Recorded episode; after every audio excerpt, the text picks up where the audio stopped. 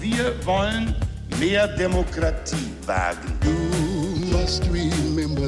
Scheitert der Euro, scheitert Europa. Der Stichtag. Die Chronik der ARD. 28. Juli 1987.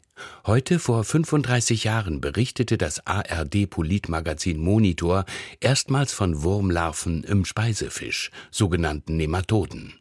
Michael Kück. Im Fisch ist der Wurm, und zwar häufig und in großen Mengen. Mehr als 10 Millionen Zuschauer sehen den Bericht des Politikmagazins Monitor am Abend im ersten und ekeln sich vor teils noch lebenden, zentimeterlangen weißen Würmern, die auf dem Bildschirm in Großaufnahme erscheinen. Wir kauften in Bremen ein Dutzend grüne, nicht ausgenommene Heringe. Die Innenansicht ist schlimm. Alle zwölf Heringe sind von Wurmlarven befallen, vor allem in den Bauchhöhlen, aber auch im Muskelfleisch.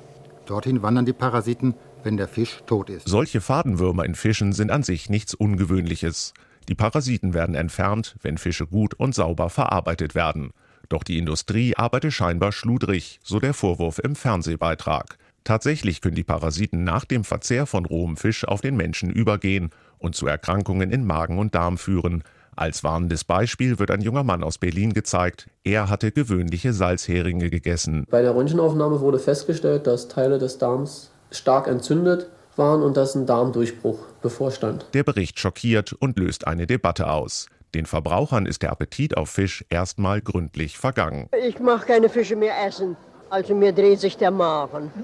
Ich würde nie mehr Fisch essen. Mir reicht es. Ich will nichts mehr sehen. Ich esse auch gerne Fisch, Donnerwetter. Jetzt bin ich Berlin. Vor allen Dingen die Schlamperei, dass das da äh, nicht früher ans Tageslicht gekommen ist. Ne? Der Zorn auf Fischverarbeiter in Deutschland wächst. Einige werden unter Polizeischutz gestellt. Sie verteidigen sich und sagen, das Problem sei in Wahrheit alt und bekannt und die Parasiten würden beim Kochen abgetötet. Der Redaktion der Monitorsendung werfen sie vor, für hohe Einschaltquoten einen ganzen Industriezweig ruinieren zu wollen. Nachdem auch Restaurants und Kantinen Fisch wegen fehlender Nachfrage aus den Speiseplänen streichen, stehen in der fischverarbeitenden Industrie tatsächlich Kurzarbeit und Entlassungen an. Einzelne Betriebe beklagen bis zu 80 Prozent weniger Umsatz. Betroffene Regionen an der deutschen Küste stemmen sich gegen die Krise, so gut es geht. Bremerhavens Oberbürgermeister Karl Wilms organisiert den Tag des Fisches.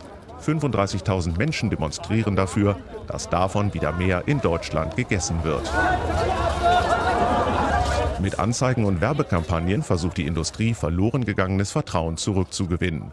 Das will auch die schwarz-gelbe Bundesregierung.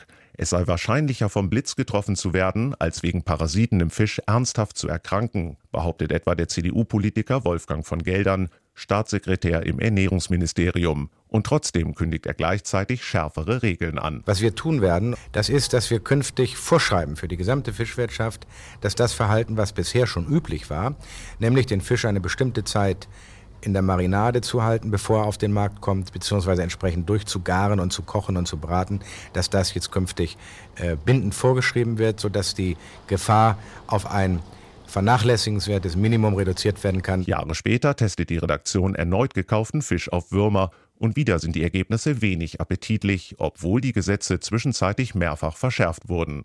Doch diesmal bleibt der öffentliche Aufschrei weitgehend aus, ganz anders noch als einige Jahre zuvor. Da hatte ein Bericht des Fernsehmagazins Monitor über ekelerregende Würmer im Fisch die Verbraucher noch dermaßen schockiert, dass der Konsum in Deutschland für einige Wochen dramatisch einbrach. Der Beitrag lief am Abend des 28. Juli 1987. Das war heute vor 35 Jahren.